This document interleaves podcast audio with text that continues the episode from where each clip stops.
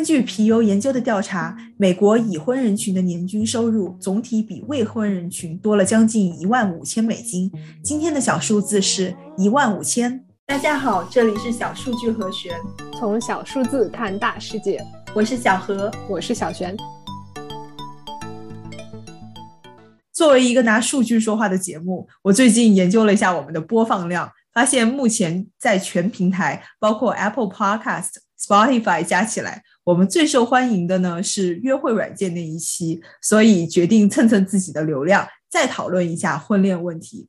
首先问一个身边及世界的问题：小璇，你会觉得我们这一代人里面单身的比例比父母那一辈高了很多吗？会啊，呃，父母那一辈人里边，大部分人不管是婚姻质量，或者是婚外的感情生活怎么样，我觉得大多数还是会结婚，然后以家庭为单位来活动。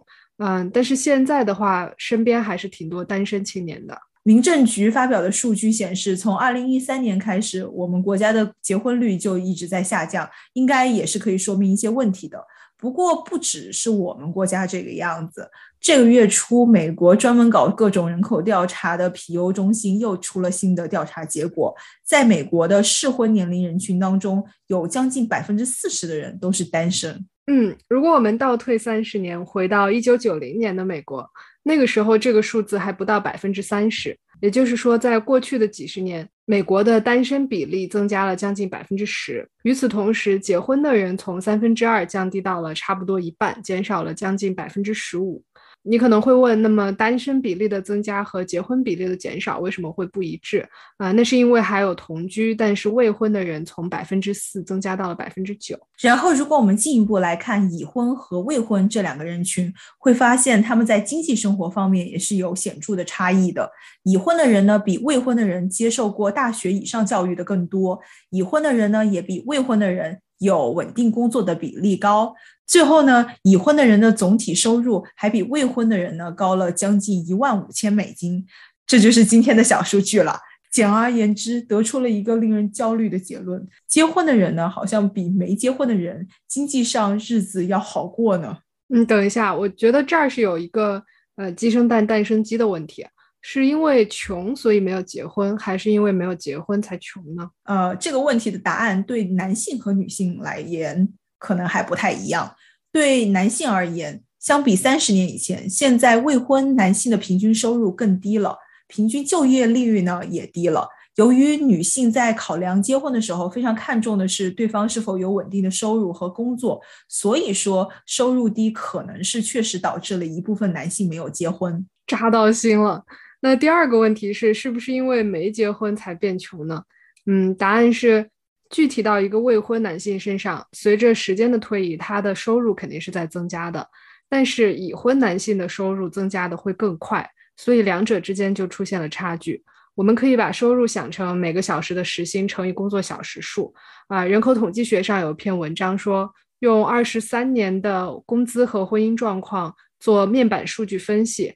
会发现已婚男性收入增加的要快一些，很大一部分是来源于工作时间的增加，呃，感觉可能是生活琐事不用自己操心了吧，然后有更多时间投入到工作里，然后总体的收入增加呢，进一步鼓励了男性保持在婚姻状态中，这两者有相辅相成的作用。啊，美联储的圣路易斯分行有另外一份研究也发现。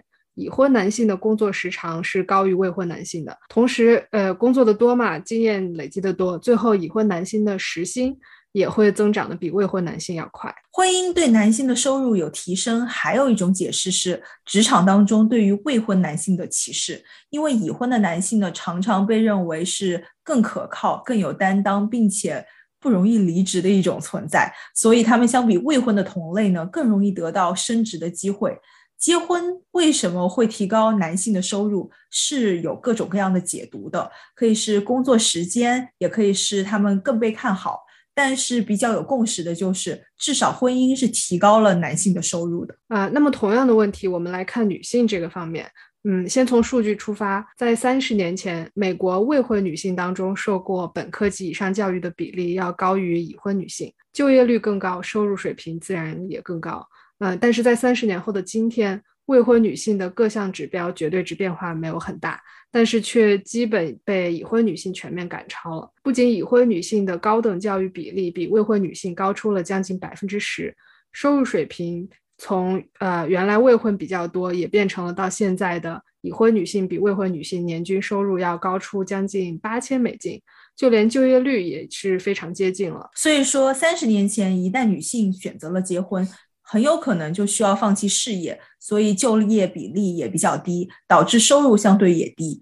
但是现在呢，在美国，已婚并且工作的女性越来越多，所以她们的收入也增加了。但是不仅增加，还反超了未婚，这一点还挺出乎意料的。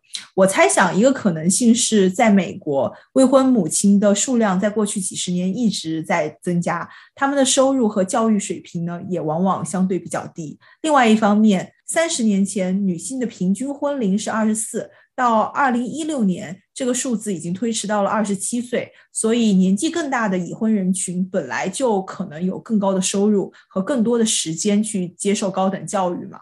到底婚姻对女性的收入是有什么影响的？